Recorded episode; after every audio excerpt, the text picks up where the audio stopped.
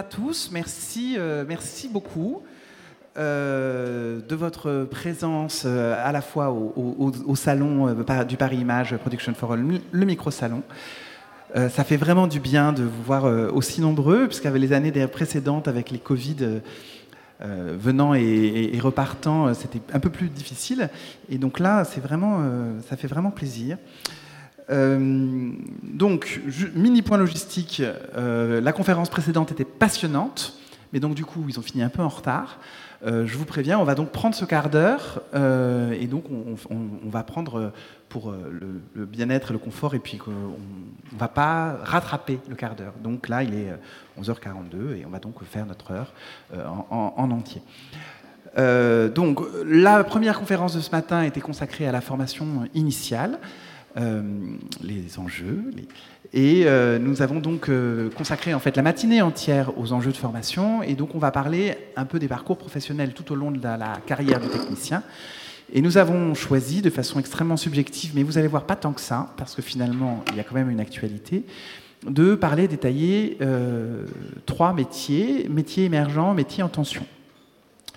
Euh, pour ceux qui ne me connaissent pas, désolé, excusez-moi, je suis Baptiste Henman, je suis le délégué général de la CST, la Commission supérieure technique de l'image et du son. Et on va faire un rapide euh, tour de table de nos trois intervenants, où je vais vous demander, de nos quatre intervenants, il y a trois sujets, euh, de vous présenter chacun en quelques mots. Ségolène, tu auras le droit de présenter un peu plus longuement la CPNMF, de vous expliquer ce que c'est que cet organisme essentiel pour le sujet qui nous concerne ce matin.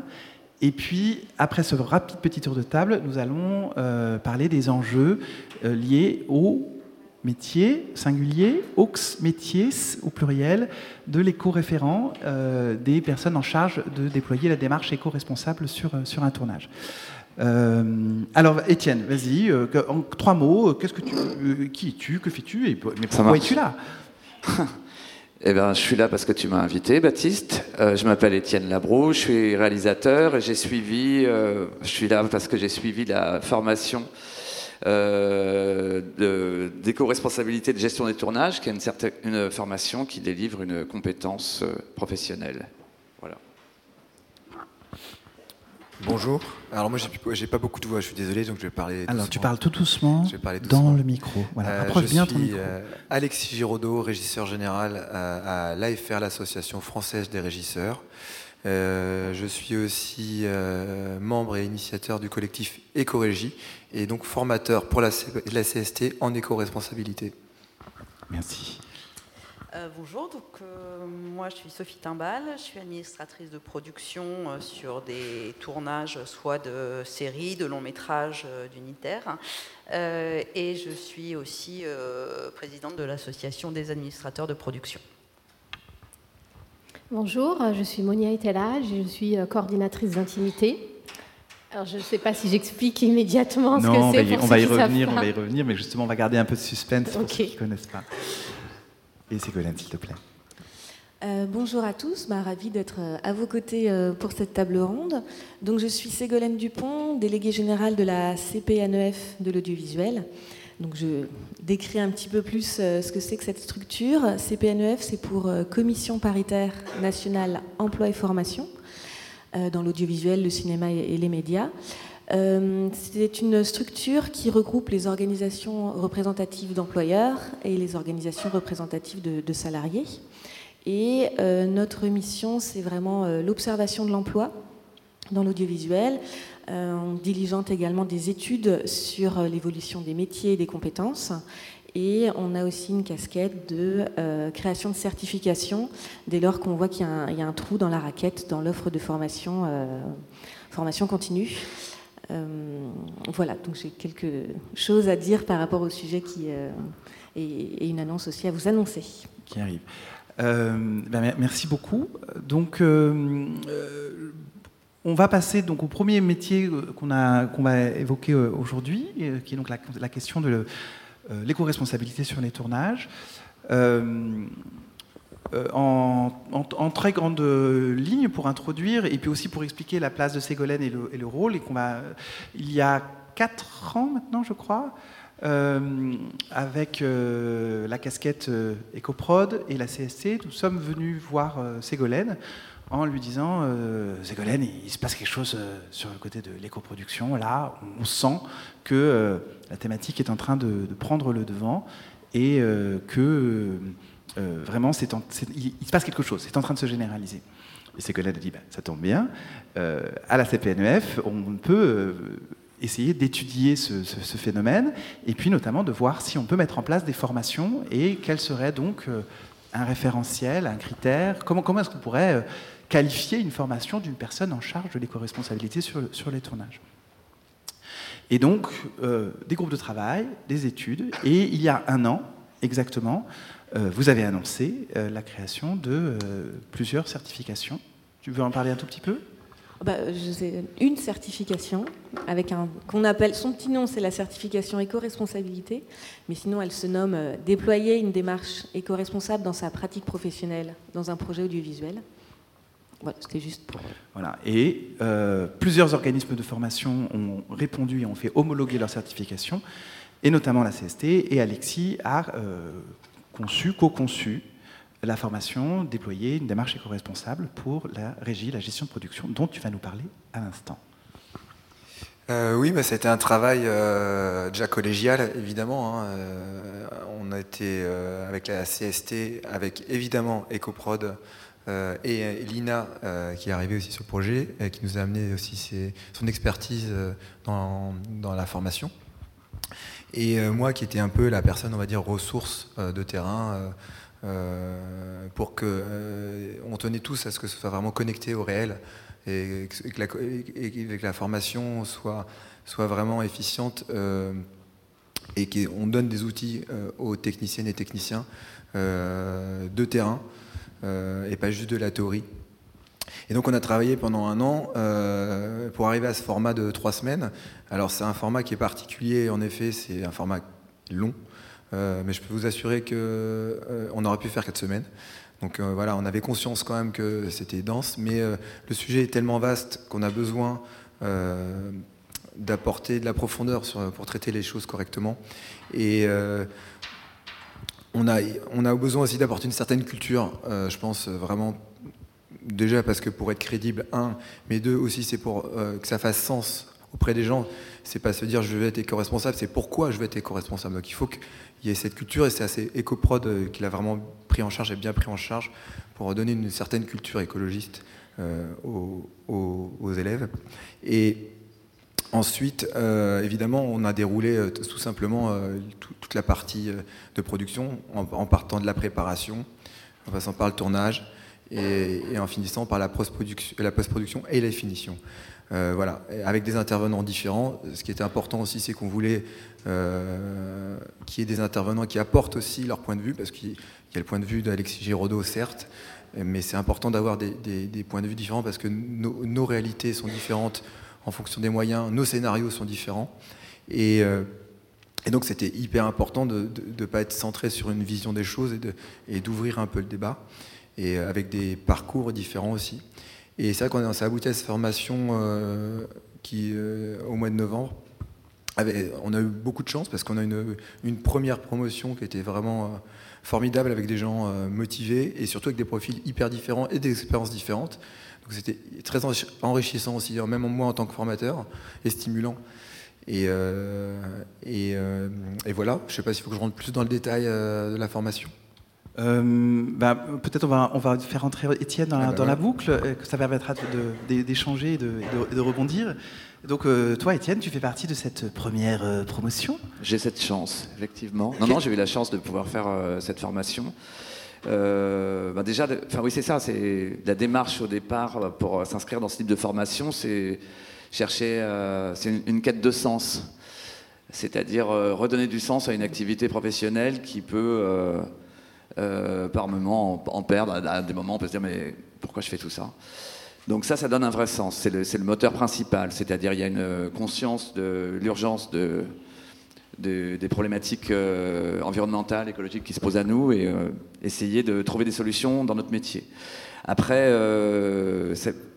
c'est très intéressant parce qu'effectivement, ça ça débouche sur, ça, soulève tout un ensemble de questionnements autour du métier. Est-ce que, alors, c'est la question, est-ce que éco-référent c'est un métier Est-ce que éco-manager c'est un métier Tout ça, effectivement, à cette question, il n'y a pas, je pense, une seule réponse, il y a différentes facettes.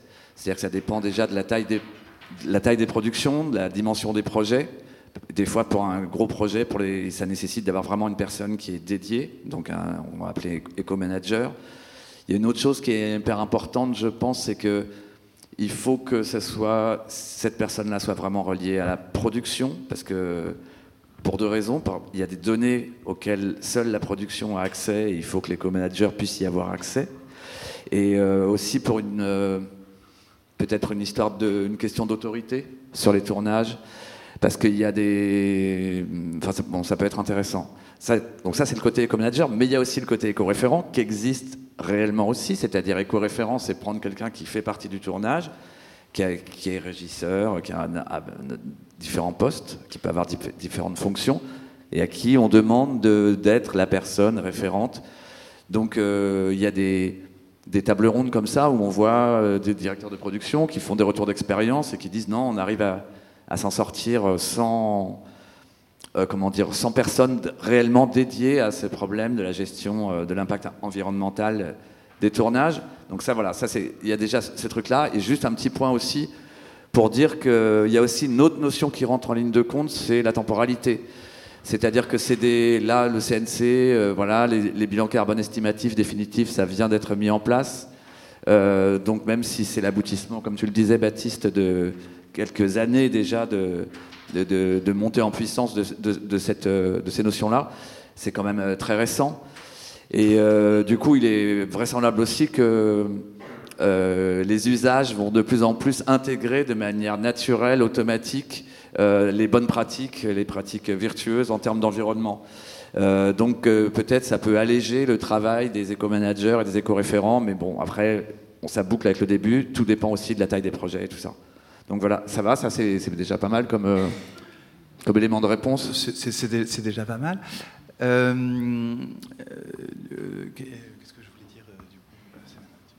Peut-être euh, euh, vous redire un peu nous, nous l'ambition qu'on avait avec la création de cette certification. C'est-à-dire que l'enjeu c'était d'avoir une, une, référence un peu unique. Par contre, on peut y accéder via différents parcours de formation. La CST euh, INA avec EcoProd en propose, enfin, propose deux parcours, un parcours un peu spécialisé régie et un autre sur le décor. Mais l'ambition des partenaires sociaux, c'était vraiment de, doter chaque professionnel euh, de, compétences pour qu'il puisse réinterroger son métier à, l'aune de ces enjeux environnementaux. là, on est dans la première étape. Donc nous, on était euh, vraiment sur euh, apporter une brique complémentaire. Et je me permets, on n'est pas encore aujourd'hui, mais je sais que ça se discute partout, parce qu'il y a des gens qui en, ont fait leur métier, évidemment. donc peut-être que ce sera une deuxième étape. Peut-être. Et du coup, je voulais un peu rebondir là-dessus, Alexis. La, différence entre un écho, euh, une personne dont ça serait la fonction principale, euh, ou, l'ajout d'une compétence euh, pour, un, métier particulier, ça c'est quelque chose qu'on commence à ressentir dans les différents projets Oui. après, il n'y a, pas une solution unique, je pense. Il y a plusieurs visions des choses. Moi, j'ai tendance à, penser par faiblesse qu'il euh, faut être à l'intérieur de l'équipe pour transformer profondément en profondeur les choses et que euh, les, techniciennes et techniciens recevront beaucoup plus les conseils d'un membre de l'équipe que d'une personne extérieure euh, au projet. Maintenant, il y a aussi il y a le dimensionnement du projet. Je pense qu'avoir un chef d'orchestre aussi sur les gros projets pour avoir une vision globale qu'on n'arrive pas toujours à avoir sur les tournages, ça peut aussi être intéressant. Et puis, et puis aussi dans une optique de transition dans laquelle on est. Euh, on a besoin de toutes les forces vives euh, de toute manière. Euh, il ne s'agit pas de se dire qui fait quoi. tous les gens qui ont, des des compétences et un savoir-faire, il faut qu'ils soient utilisés pour qu'on puisse avancer et, et, vite en fait. Il n'y a pas de réponse absolue. Vas-y Étienne. Oui, il y, y, a une notion aussi qui est hyper importante. Alors je rebondis juste sur ce que tu dis, Alexis. C'est l'idée que c'est une façon de produire l'éco-production et que donc il faut que ça soit associé dès le début, début, début, début, dès le début du projet. Et c'est la seule limite que je vois pour dire bon, on va prendre juste quelqu'un qui fait partie de l'équipe, parce qu'il faut quelqu'un qui fasse partie de l'équipe depuis le tout début, parce que les choix des prestataires, toutes les options qu'on peut prendre, les choix de lieu de tournage, tout est impactant. Le scénario. Le scénar bien sûr, le scénario et tout ça, bien sûr. Donc, euh, ça, ça plaide aussi pour quelqu'un qui, qui peut faire partie de l'équipe, mais dans ces cas-là, qui, qui serait, tu vois, consulté euh, vraiment très très en amont du projet. Donc euh, voilà, c'est juste une petite. Est-ce qu'il y a des donc là, on prend la, formation est certifiante, elle s'adresse à des gens qui ont déjà un parcours professionnel précédent. Est-ce qu'il y a des compétences ou savoir-être qui sont, on dirait, particuliers d'un éco-référent, éco-manager?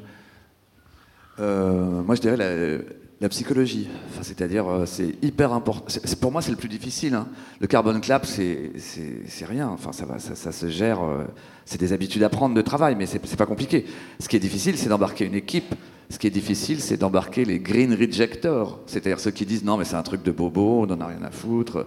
Voilà, non mais c'est vrai, la, difficulté elle est là. Donc euh, je pense que dans la formation qu'on a, suivie, il y avait tout un passage qui s'appelait la conduite du changement et qui est à mon avis vraiment central et passionnant parce que, parce que ça parle de ça, ça parle de comment arriver à amener les gens. Le problème c'est qu'il faut faire le deuil. C'est un deuil, il faut faire le deuil d'une vie, d'une façon de vivre qu'on avait et qu'on ne peut plus avoir, et d'une façon de travailler qu'on avait et qu'on ne peut plus avoir. Donc les, phases de deuil, c'est toujours euh, délicat à négocier. Donc c'est pour ça que je pense que cette dimension euh, psychologique est hyper, hyper importante si on veut euh, aller vers l'objectif, c'est-à-dire diminuer vraiment, enfin c'est-à-dire changer les pratiques pour diminuer vraiment l'impact carbone des tournages.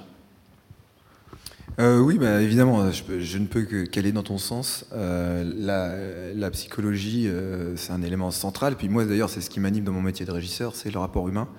Donc c'est quelque chose déjà que naturellement, c'est des outils qu'on utilise. Euh, et pour faire de la pédagogie, effectivement, il faut savoir à qui on s'adresse, euh, où est-ce qu'il en est, où est-ce qu'elle en est, quels sont ses freins, pour pouvoir euh, non pas laisser de convaincre cette personne, parce que convaincre c'est toujours délicat, mais plutôt l'amener sur la voie du changement et, lui montrer le chemin et lui, laisser ensuite emprunter le chemin pour que ce changement soit durable.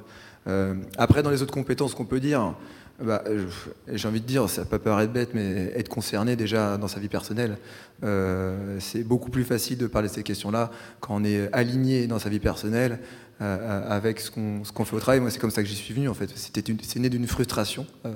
J'avais l'impression d'une espèce de schizophrénie d'avoir deux casquettes, le Alexis chez lui le Alexis sur mon lieu de travail.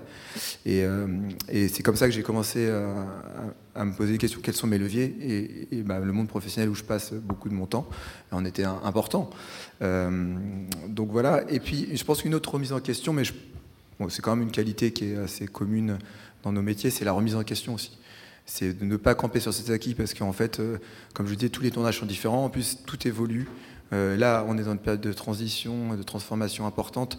Donc il faut vraiment que cette remise en question soit perpétuelle, se questionner à chaque tournage, à la fin de tournage, faire un bilan et se dire euh, euh, qu'est-ce qui a marché, qu'est-ce qui n'a pas marché, qu'est-ce que je peux améliorer, qui peut m'aider à améliorer, aller vraiment au prestataire et pas attendre d'être finalement dans la période de production. Parce que la période de production, c'est l'urgence et le temps court. Et c'est pas dans le temps court qu'on construit les choses durables.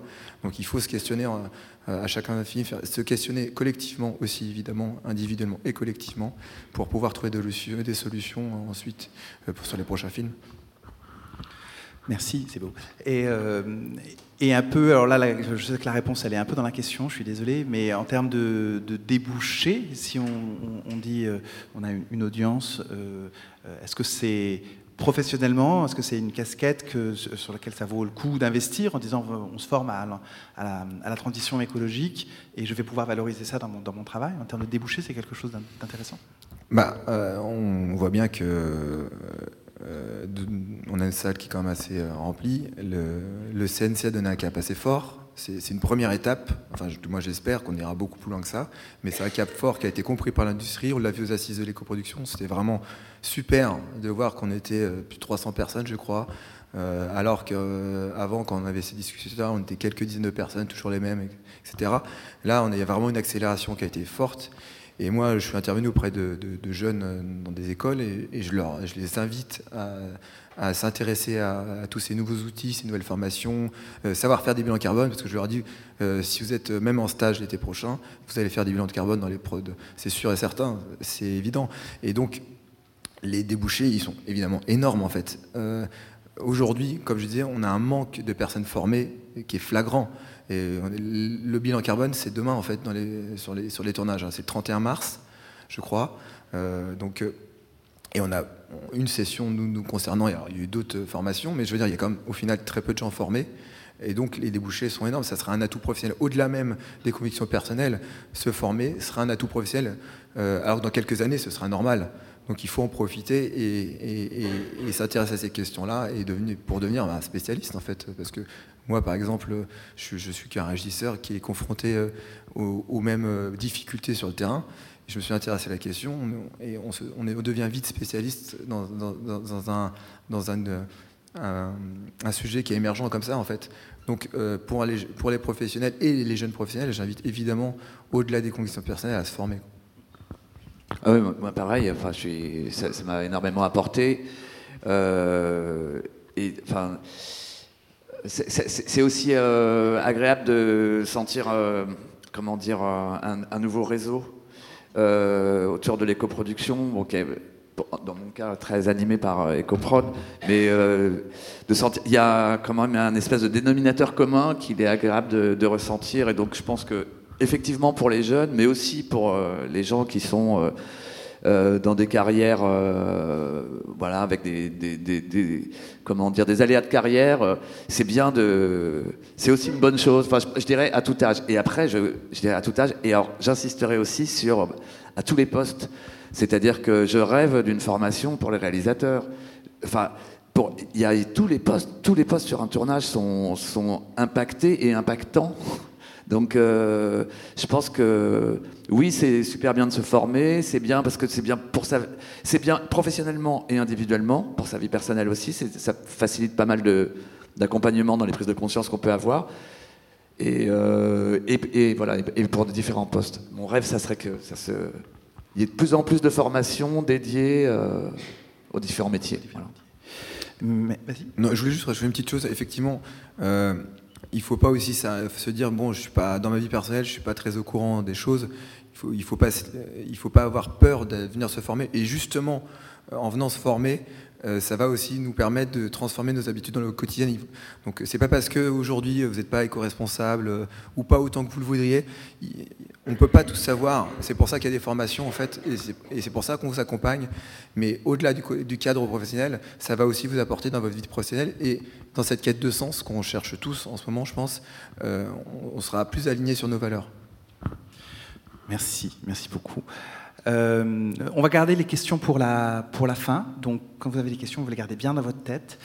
Euh, juste en termes de ressources, avant de passer la parole à Sophie euh, et de parler de mais que se passe-t-il avec les administrateurs de production en ce moment si, on, a quand même fait un énorme progrès collectif par rapport à il y a trois ans, parce qu'il y a trois ans, il n'y avait rien en termes de formation à l'éco-responsabilité. Aujourd'hui, il y a plusieurs formations qui, existent euh, avec des durées différentes. Certaines sont certifiantes, certaines ne le sont pas. Euh, la liste des formations certifiantes, vous la trouvez sur le site de la CPNEF. Euh, et vous trouvez beaucoup de ressources sur les formations existantes sur le site d'EcoProd, puisque EcoProd a dans son travail quotidien le fait de fournir, qualifier, conseiller des, modules, des modules de formation. Sur le site d'EcoProd, vous avez quand même une longue liste de formations possibles et sur le site de la CPNEF les formations qui sont certifiantes et qui vous permettent, qui vous vont vous donner les armes pour pouvoir endosser cette responsabilité sur un plateau. Gardez bien vos questions pour tout à l'heure. Sophie, on change d'univers. Que se passe-t-il avec les administrateurs de production? Comment se fait-il que euh, table ronde après table ronde, euh, là encore euh, hier, la table ronde de fin de journée présentée par Dominique Boutonnat, il y a eu la petite pique. Oui, et puis l'administrateur de production, quand même, il y a un problème. Pourtant, l'administrateur de production, c'est pas vraiment un nouveau métier. C'est pas un nouveau métier. C'est marrant parce que là, on parle des, des, des métiers d'avenir et on parle de nouveaux métiers. Nous, euh, c'est pas un nouveau métier, c'est un métier qui existe euh, depuis le début. Hein, et, mais par contre, c'est un métier qui a énormément évolué euh, sur les, on sur les 15 dernières années. C'est un métier sur lequel beaucoup de choses se sont réintégrées. Donc ce qu'on avait à gérer en tant qu'administrateur de production il y a 30 ans et ce qu'on a à gérer maintenant, c'est plus du tout la même masse de, données.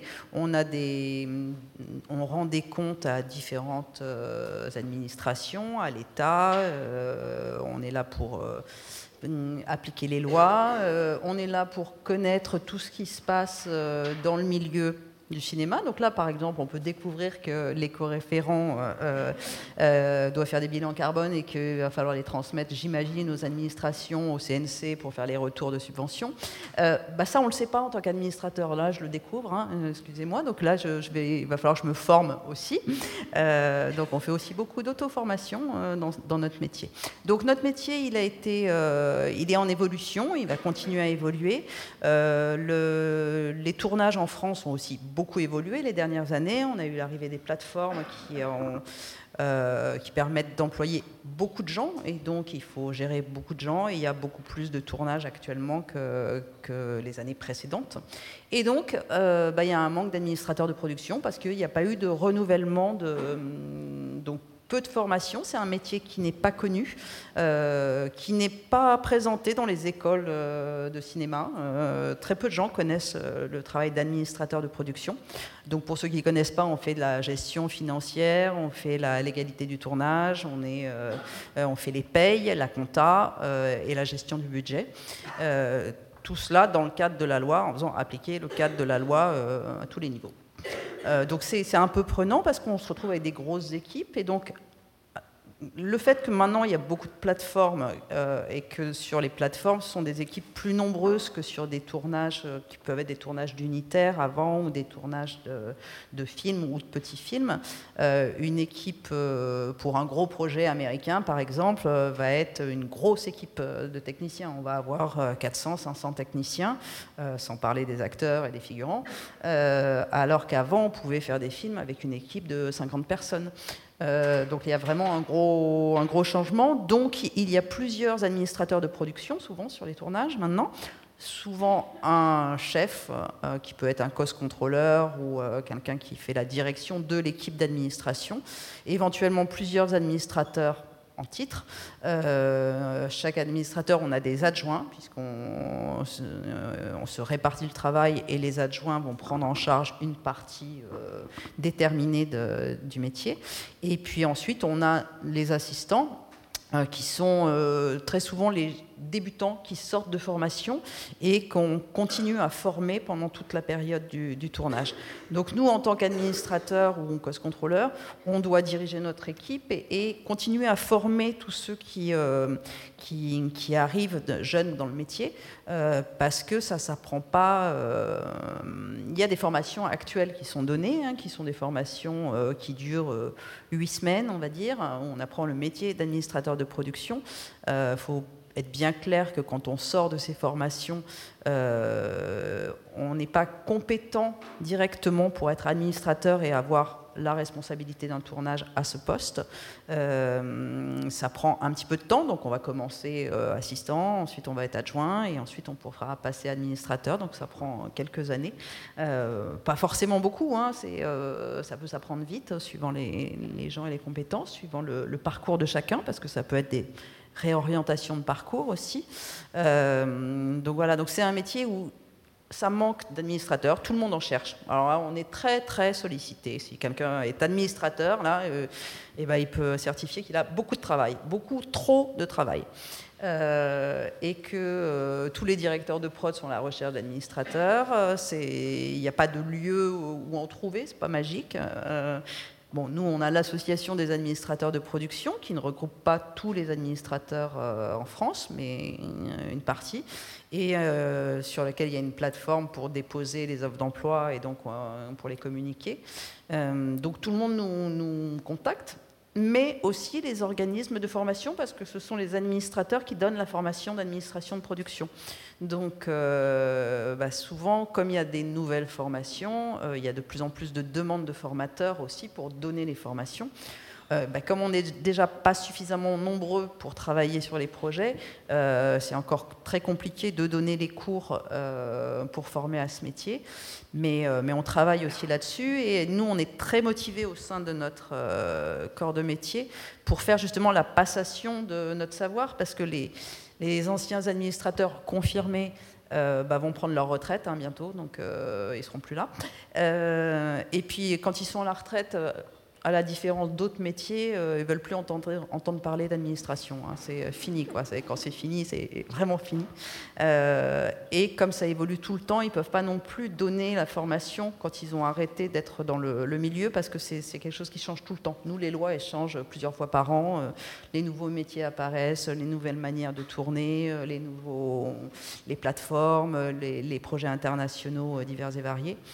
Nous, on est toujours en auto-formation tout le temps, tout le temps, tout le temps. Donc, euh, donc, il faut vraiment beaucoup de formation. Donc ça, ça a été pris en compte quand même euh, depuis quelques années, donc c'est en train de se mettre en place. Donc il y a actuellement un grand nombre de gens qui sont en formation et qui vont en sortir, et donc qui vont arriver sur le marché du travail euh, là très rapidement, euh, mais il va leur falloir un petit peu de temps pour euh, acquérir la compétence totale d'administrateur.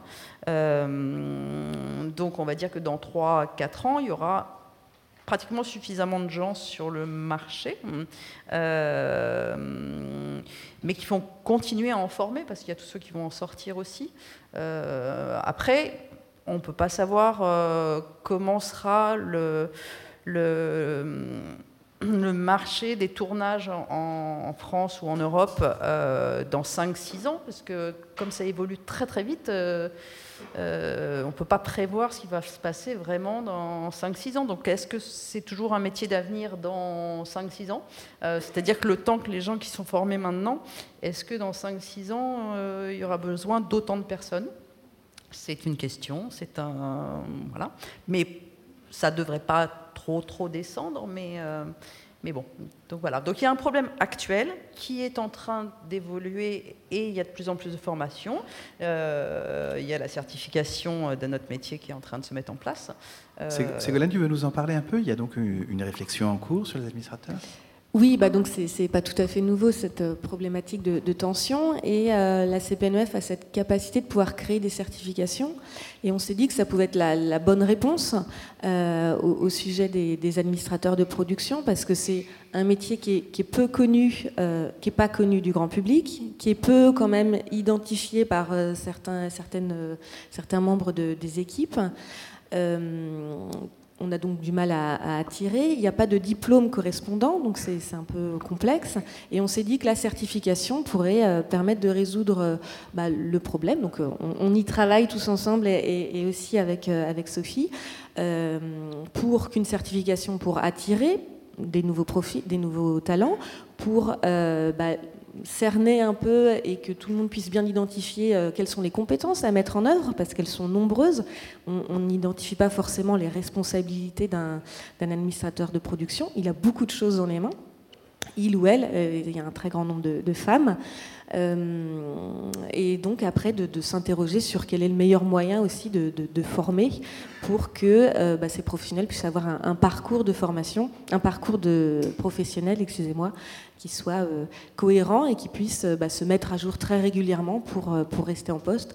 Alors on peut quand même imaginer que, même si on pense, c'est pas ce que tu décrivais, mais un administrateur de production sur un film, on se dit quand même qu'il y a quand même une belle expansion de, de, production dans les années à venir. Donc je pense que c'est un métier qui est métier d'avenir, enfin un métier qui va rester très présent, qui est incontournable dans, notre industrie.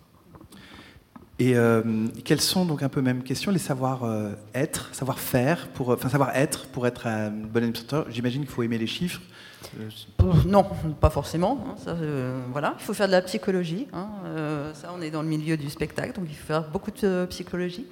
il faut être, non, il faut, alors en effet, il faut avoir des compétences de gestion euh, importante, puisqu'on fait de la compta quand même à la base. Hein. on saisit de la comptabilité dans un logiciel de comptabilité. Euh, par contre, on rend des comptes euh, au CNC, enfin au, au de prod, aux producteurs au CNC. donc c'est très encadré. Il y a énormément de règles dans, dans nos métiers. Donc il y a la compta, ça c'est une chose. La deuxième chose, c'est qu'on fait toute la gestion sociale, c'est-à-dire qu'on fait, on s'occupe avec l'équipe de production. Hein. On n'est pas, nous, on est, euh, on travaille euh, en lien avec les, directeurs de production et euh, les assistantes coordinatrices de production et les producteurs forcément. Donc on fait toute la gestion sociale, contrat, bulletin de paye, suivi des heures, tout ça. On rend on rembourse les frais, on a la gestion bancaire, on fait, et puis on travaille sur le budget avec les, les dires de prod, euh, la cohérence du budget par rapport au projet. Euh, on a notre expertise aussi, euh, les tournages, ben, on en fait plein, donc, et on passe on est intermittent du spectacle, hein. donc on, passe de société à société, on est engagé au projet, donc on a chaque projet étant différent, on s'adapte à chaque fois euh, bah, aux demandes du projet euh, particulier. Donc on doit avoir une souplesse aussi euh, dans un cadre très carré. donc un bon administrateur, il est carré mais souple. C'est vraiment la compétence de base. Et il doit être plutôt sympathique parce qu'il faut montrer une image sympathique, puisque comme on est là pour faire respecter des choses très droites, donc il faut que les gens n'aient pas peur de nous, qu'on ne soit pas euh, les, méchants euh, qui vont euh, ne pas rembourser la note de frais. il faut beaucoup expliquer nos besoins par rapport à l'équipe, que ce n'est pas pour embêter les gens qu'il faut que les choses soient bien faites, que c'est une gestion lourde. on gère des, gros budgets, c'est comme une grosse industrie, hein, un, tournage, sauf que c'est sur un temps très court. Donc il faut, faut être dynamique. Il faut avoir une vision de. Il faut bien connaître le métier et les métiers euh, qui nous entourent. Euh, souvent, les, gens du plateau se disent bah, l'administrateur, il ne sait pas ce que c'est qu'un Reaper. Bah, si, si, l'administrateur, il sait parfaitement ce que c'est qu'un Reaper et c'est exactement ce qu'il fait dans son métier. Et c'est pour ça qu'il ne va pas l'embêter d'une certaine manière comme il va aller embêter euh, quelqu'un d'autre qui fait un autre métier. Donc, on a une connaissance du plateau et ce qui est important, je pense, dans les formations, c'est qu'il y ait cette connaissance du milieu de travail. Donc, c'est vraiment important de connaître le travail de l'autre. À l'inverse, je pourrais dire que ça serait bien que les techniciens connaissent un peu notre travail, ce qui est beaucoup plus euh, difficile à, faire, mais les salons permettent beaucoup de discuter comme ça et de faire de l'échange euh, ou les rencontres interassociatives ou, euh, les présentations dans les forums pour présenter les, métiers. notre travail d'administrateur est très lié à, la connaissance du travail de l'autre et dans notre gestion, après, bon, financière, les chiffres euh, et la gestion de la banque, euh, on doit pouvoir avoir une vision future. Nous, on travaille sur le passé, la comptabilité saisie ce qui est dépensé, euh, et puis le futur pour amener le film au bout. Enfin, notre, notre travail, c'est de faire en sorte que ben, qu'on n'explose pas le budget et que donc on puisse arriver à la fin du tournage euh, dans notre cadre financier. Donc on arrive vraiment au bout, que le film soit terminé et qu'il puisse être diffusé. Parce que c'est juste ça notre métier, c'est de faire en sorte qu'on arrive au bout du projet et qu'il soit euh, existant. Donc, euh, mais comme tous les autres membres d'une équipe de tournage, enfin, on, a finalement la même finalité que le chef-op, que les choses, euh, sauf qu'on n'est pas à l'image. Ce qu'on nous dit très souvent, on dit non, mais toi, tu n'es pas à l'image, donc c'est pas important. Bon, après, c'est un point de vue que nous, nous ne partageons pas. Voilà. Bah, merci, merci beaucoup pour ce, pour ce témoignage. Avant de passer la parole à, à Monia, juste un mini sondage à main levée. Qui connaît le métier de coordinateur d'intimité? Ah, super. Ah, bah quand même. Alors. je, peux je peux partir.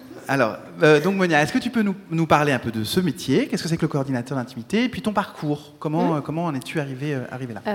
Alors le métier de coordinateur d'intimité, quand même pour ceux qui ne savent pas, c'est venir collaborer avec la mise en scène, les comédiens, en vue de la création des scènes de nudité, d'intimité ou de violence sexuelle par exemple.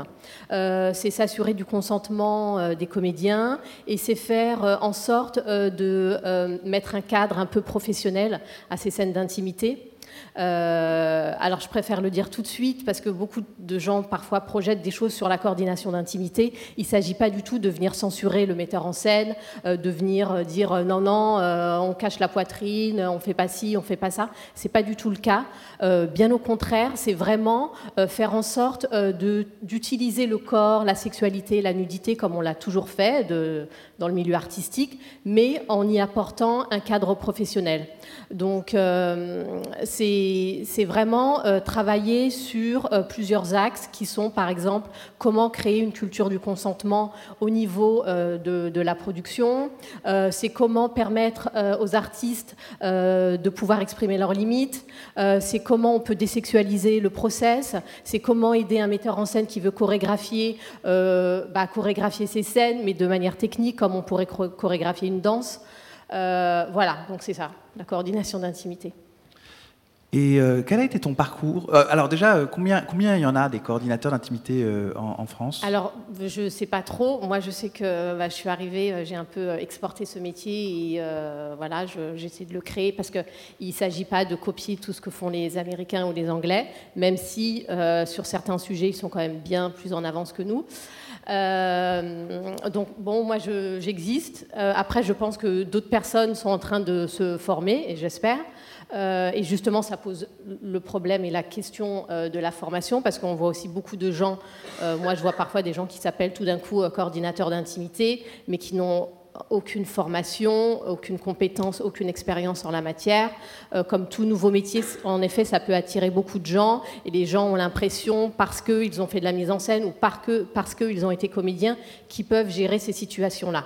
Parce qu'en en fait, euh, le but de la coordination d'intimité, c'est d'éviter l'improvisation sur le plateau et c'est d'éviter euh, aux comédiens d'apporter leur propre sexualité sur le plateau. Parce qu'en en fait, c'est pas ça. Quand on raconte quelque chose, s'il y a une scène d'intimité dans un script, c'est parce qu'on a envie de raconter à un moment euh, l'intimité des personnages. Or, quand on n'en parle pas du tout, euh, quand le metteur en scène euh, n'explique pas les choses, quand on dit rien, quand on ne dirige pas les comédiens, ben, en fait, c'est souvent ce qui se passe, c'est que les comédiens apportent leur propre intimité et vont jouer leur propre intimité sur le, sur le set. Et donc quel a été ton parcours euh, Alors moi, mon parcours, euh, avant euh, d'être coordinatrice d'intimité, j'ai été pendant très longtemps juriste. J'avais fait des études de droit très classiques. J'ai un bac plus 5 en, droit des affaires. J'ai travaillé dans ce domaine-là. Puis j'ai arrêté, j'ai démissionné, j'ai fait une école de cinéma. Et j'ai commencé aussi une école de psy. Et après mon école de cinéma, euh, j'ai travaillé en tant que stagiaire euh, sur deux longs métrages. Et euh, j'arrivais pas vraiment à trouver ma place en école de, cinéma. Je m'étais dit, tiens, je vais faire de la prod, mais toujours sur plateau. Je vais être à la dire prod. Et puis finalement, ça m'a m'a pas, ça m'a pas plu. Ensuite, deuxième stage, on m'a mis un petit peu partout à faire de la régie, de la figuration. Mais voilà, je ne trouvais pas ma place. Et quand j'ai entendu parler de la coordination d'intimité aux États-Unis, là, pour moi, ça a vraiment fait sens. Ça venait un peu euh, tout ce que j'avais pu faire avant, parce que j'avais fait plein de choses, euh, euh, de la communication non violente, je travaillais beaucoup le corps par rapport au yoga. Enfin voilà, tout faisait sens dans, dans ce métier. Donc ensuite, bah, je me suis formée auprès d'une américaine qui est coordinatrice d'intimité. Euh, il faut savoir qu'aux États-Unis, c'est un peu plus réglementé euh, qu'en France.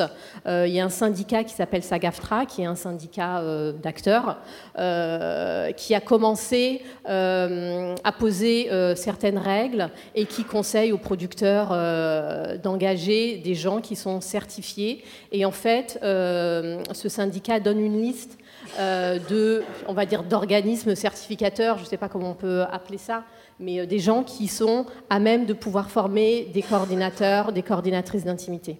Je dis coordinateur parce que ce n'est pas un métier genré et qu'il y a aussi des coordinateurs d'intimité. oui, Un peu comme le fait la CPNEF en homologuant des organismes de formation euh, pour euh, attribuer une formation. Voilà, donc, euh, ben, donc le sujet de coordinateur et coordinatrice d'intimité, euh, ben, on s'en est emparé parce que, ben, comme euh, vous, êtes, vous en êtes la preuve, vous en avez entendu parler.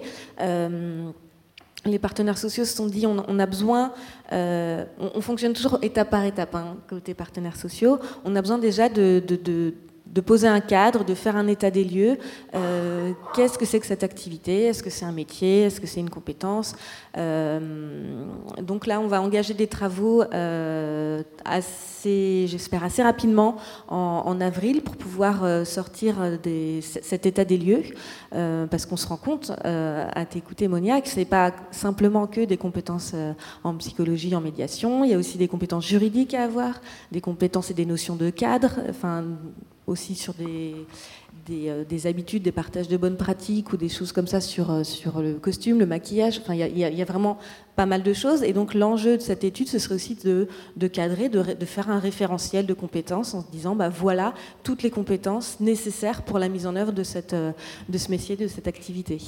Et donc sa première étape, et puis ben, on verra par la suite, mais je pense que ça viendra assez rapidement sur est-ce qu'on a un besoin de, formalisation un peu plus poussée en, en, allant vers de la formation ou en allant vers de la certification à l'image de, ce que tu décris et ce qui se passe aux États-Unis.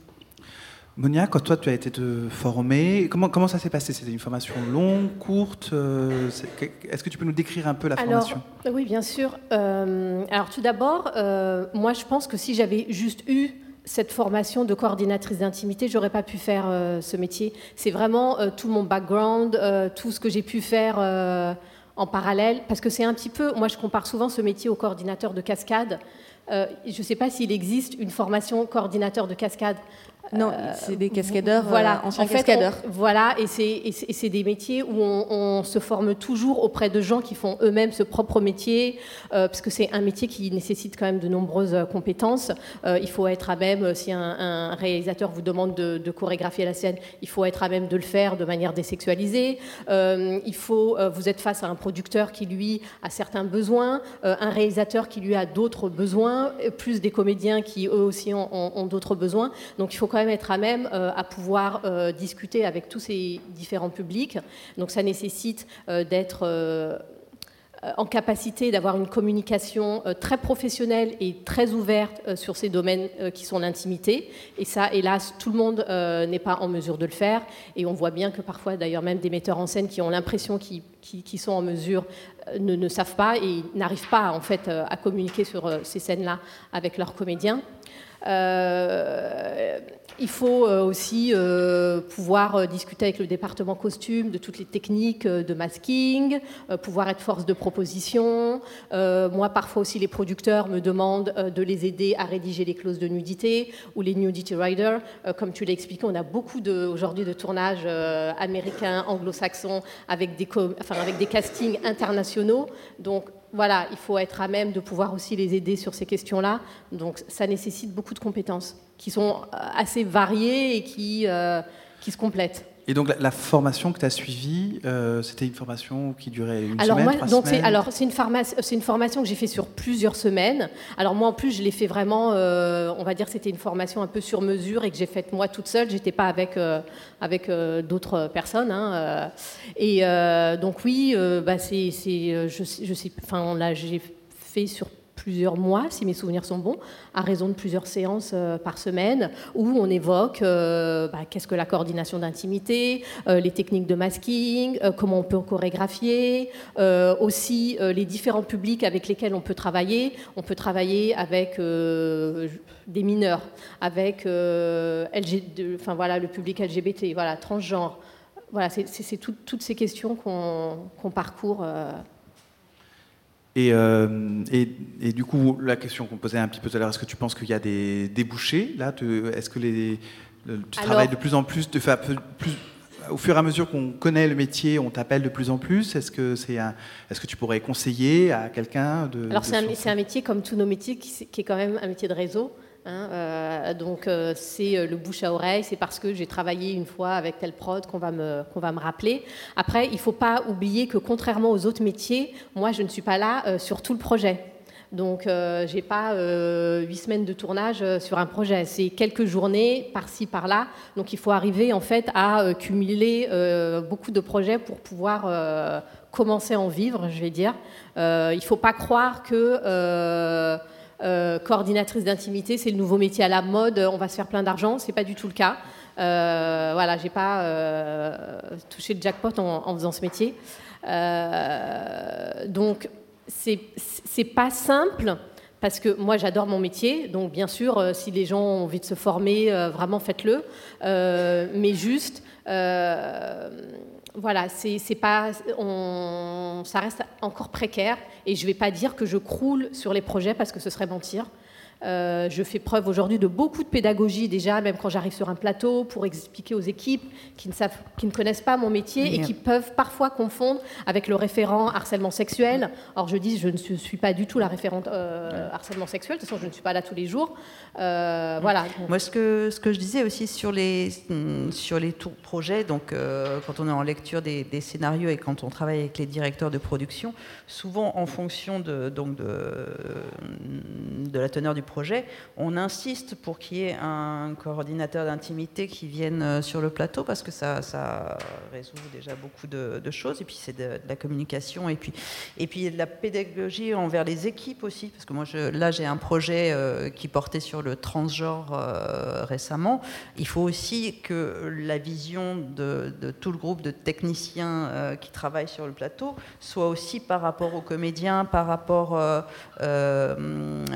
l'histoire sensibiliser. sensibiliser. C'est vraiment. Et, nous, notre coordinateur est venu faire une, nous parler, euh, nous expliquer ce que c'était que le transgenre, puisque euh, on n'était pas forcément tous euh, au courant, et comment réagir, et enfin juste un apprentissage des choses. Donc c'est aussi un travail avec l'équipe comme ça. Et nous, en tant qu'administrateurs, c'est vrai qu'on on, essaye de faire en sorte, quand le projet est vraiment euh, porter là-dessus, même s'il y a quelques séquences, de faire euh, entrer des, des, des, gens à ces postes-là aussi. Mm. Parce que même pour l'équipe, euh, quand une, une scène d'intimité, enfin quand le tournage d'une scène d'intimité se passe mal, c'est horrible aussi pour l'équipe qui est autour, quand le réalisateur demande de faire des prises et encore des prises et encore des prises, alors que bon, quand on arrive à la dixième prise, si ça n'a pas marché, ça ne marchera pas à la onzième et encore moins à la douzième.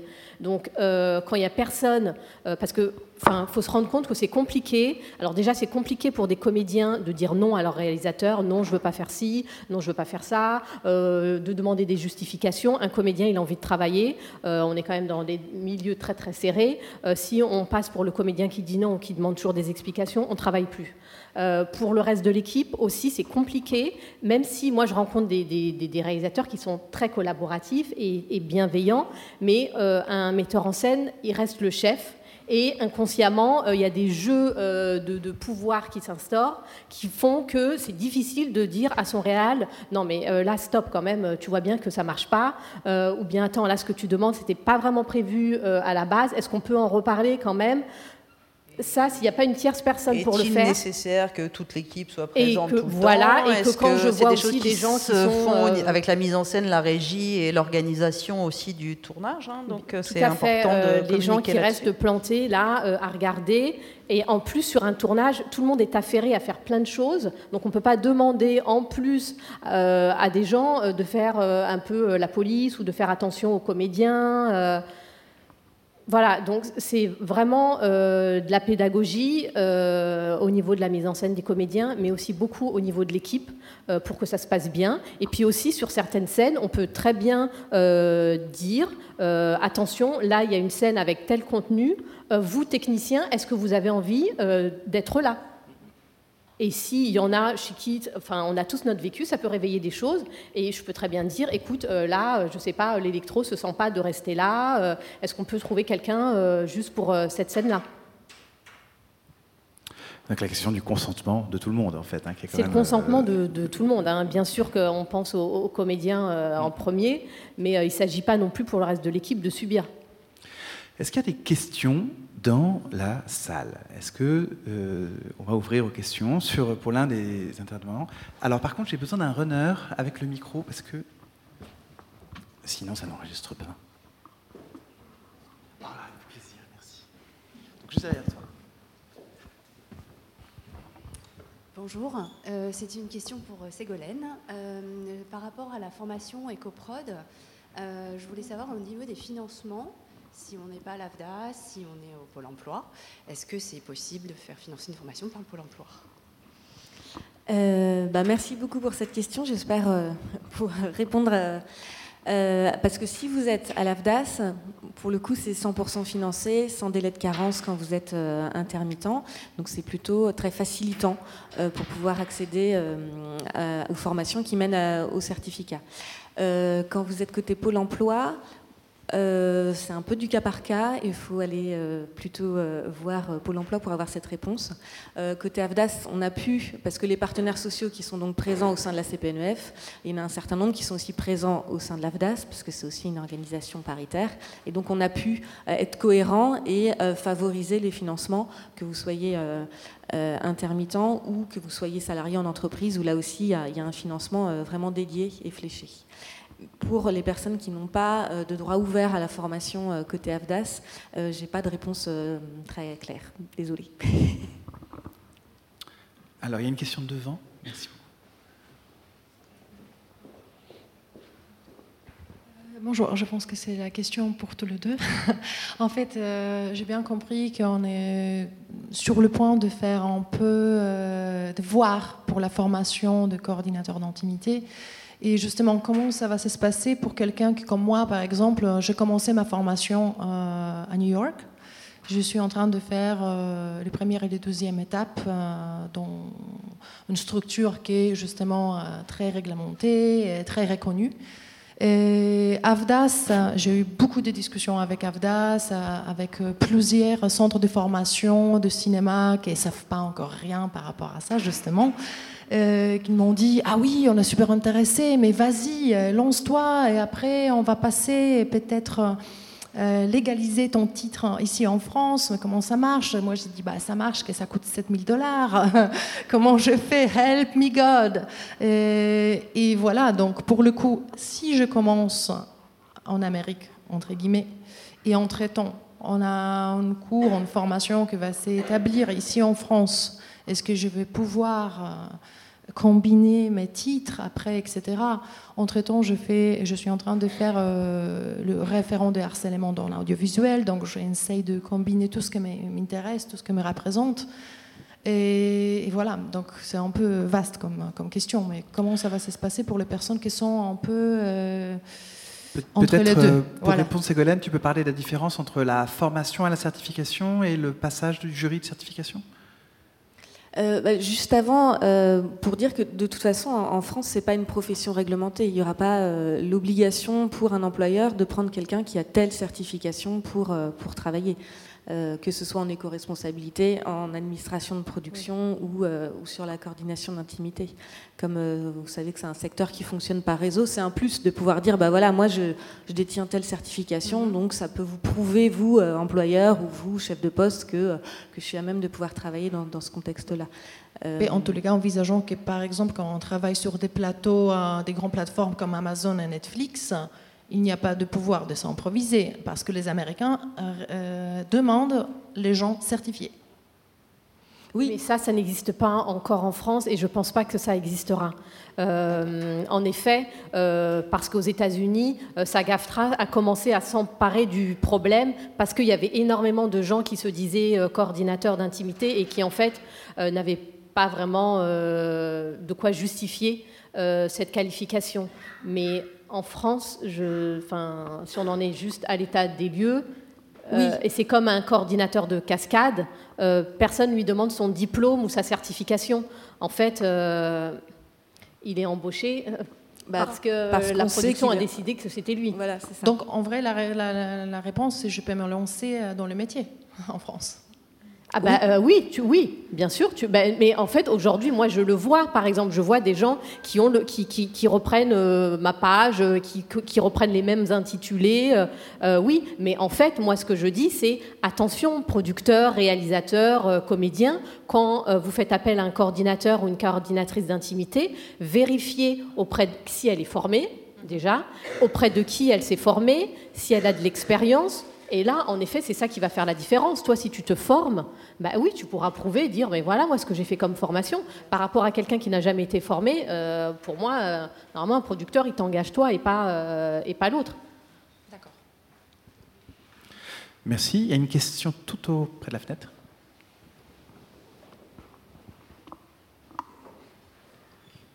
Hello, uh, it's very interesting. Moi, j'ai la, la question sur le même métier. I have a couple of questions. Euh, en anglais, c'est quoi le titre de coordinateur Intimacy Coordinator. Ok. Et est-ce qu'il y a plusieurs titres? Comme production, c'est euh, administrateur de production, you have head of production, production director, and so on, et coordinateur d'intimité. Oui, alors la différence, euh, en fait, elle se fait euh, cinéma ou théâtre. Les, en- au théâtre, on dit plutôt director, parce qu'il y a une, plus une mise en scène, alors qu'au cinéma, euh, télévis- enfin, TV, euh, audiovisuel, on, dit euh, coordinateur. Après, il y a aussi euh, des gens qui sont appelés juste intimacy choreographer, et là qui vont juste venir, et souvent dans le spectacle vivant, qui vont faire que de la chorégraphie. Mais dans la, notion de coordinateur, il y a une notion de venir coordonner avec les autres départements aussi. I get that. Et on on parle jamais de salaries. Alors, je sais qu'on cumule des mandats, puis euh, you, you go on a couple of movies and so on. Mais genre sur l'année, c'est combien de cash euh, un poste comme ça? I have no idea. Euh, Alors ça, je ne pourrais pas du tout euh, te répondre. Euh, Pe- Peut-être pour euh, ne pas répondre, euh, toi, c'est une facture que tu présentes à la production non, je ou- suis intermittente du spectacle. Et quel est le poste auquel on te rattache dans la convention collective? Assistant réalisation Ah oui, ah oui, oui, oui, assi- euh, conseiller technique. Conseiller technique. Conseiller technique, comme tous les coordinateurs de cascade, enfin tous Conseiller les conseillers technique. extérieurs. euh, ouais. So, il y a un forfait jour ou quoi? Il faut aller voir dans les Oui. conventions collectives le conseiller technique, combien il est payé. Okay. Um, the last question is, uh, I've been uh, special effects on set, like an executive producer. So if I would be doing this, uh, est-ce que je fais un, je parle à quelqu'un pour faire un stage on set, ou comment on parce qu'on se forme beaucoup sur le terrain, on a dit. So, est-ce que c'est, tu as une Ah, chance non. avec un réseau, tu fais un stage, tu- Alors, euh, non, alors c'est ce qu'on expliquait. Il il existe des formations euh, certifiantes aux États-Unis, en Angleterre. Il faut regarder sur le site de SAGAFTRA. SAGAFTRA donne une liste euh, de personnes qui peuvent former. Donc déjà, tu peux faire ça.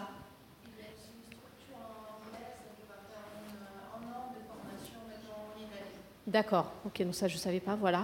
Euh, donc il faut te rapprocher de ce genre d'organisme.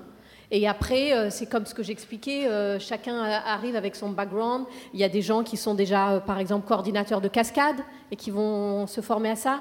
Il y a des gens qui sont danseurs et qui vont se former à ce métier. Donc voilà, chacun arrive un peu avec, sa porte d'entrée. Mais si tu veux travailler en France, tu te formes en UK and, and North America, and come back to France and then you Oui, c'est ce qu'on disait. En fait, c'est ta formation qui compte. Et après, la personne qui va t'embaucher, il faut qu'elle vérifie euh, ce que tu as fait comme formation. Thank you. On va prendre la dernière question. Il y a un monsieur là au milieu. Et puis après, nous allons rendre l'antenne et vous laisser aller déjeuner. Euh, non, pour les enregistrements, il faut les micros. Parce que c'est diffusé dans le monde entier après. On traduit en 25 langues. Merci, je vais très vite, tout le monde a faim et merci à vous tous. Euh, c'est surtout pour Alexis. Euh, C'est vrai que le CNC a communiqué sur cette éco-conditionnalité des aides à venir. On va communiquer des bilans carbone en tant que producteur au CNC et ils disent que la conditionnalité des aides sera mise en place en 2024. Et de fait, si vous avez des infos, comment ça va se présenter? Euh, Je ne vois pas du tout comment on pourra con- conditionner les, aides là-dessus. Au-delà du bilan, communication des bilans carbone en 23, comment on va conditionner les aides du CNC Je ne vois pas le, Bah, là, on sort, un, peu de la formation de l'éco-référent. Effectivement, il y, a, un certain nombre d'obligations dans le cadre du plan action du CNC qui sont en train de se mettre en place, avec dès 2023 euh, un établissement, euh, on va dire facultatif, mais fortement, très très fortement recommandé de bilan carbone prévisionnel et définitif, et ça va devenir obligatoire euh, l'année suivante. Mais là, ce qui est intéressant dans le cadre aujourd'hui, c'est que pour l'instant, l'obligation du CNC pour l'instant, ne porte que sur l'établissement d'un bilan carbone.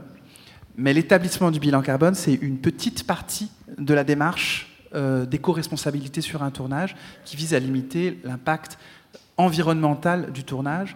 Donc au-delà du seul aspect carbone, également la biodiversité, euh, l'énergie, etc., etc., Tous, les différents aspects.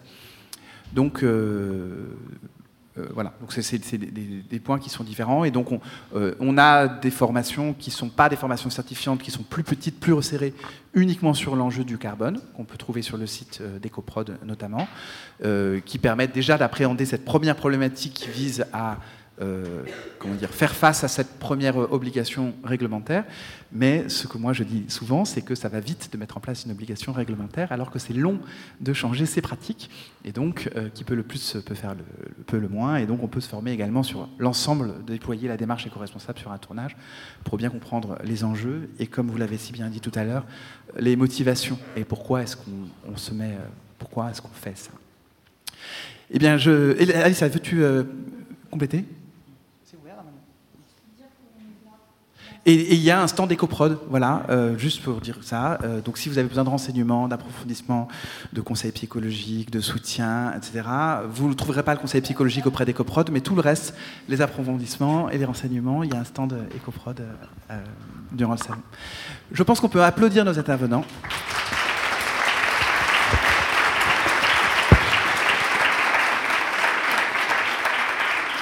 Et je vous souhaite une excellente journée. Voilà, et puis euh, bonne, bonne fin de salon.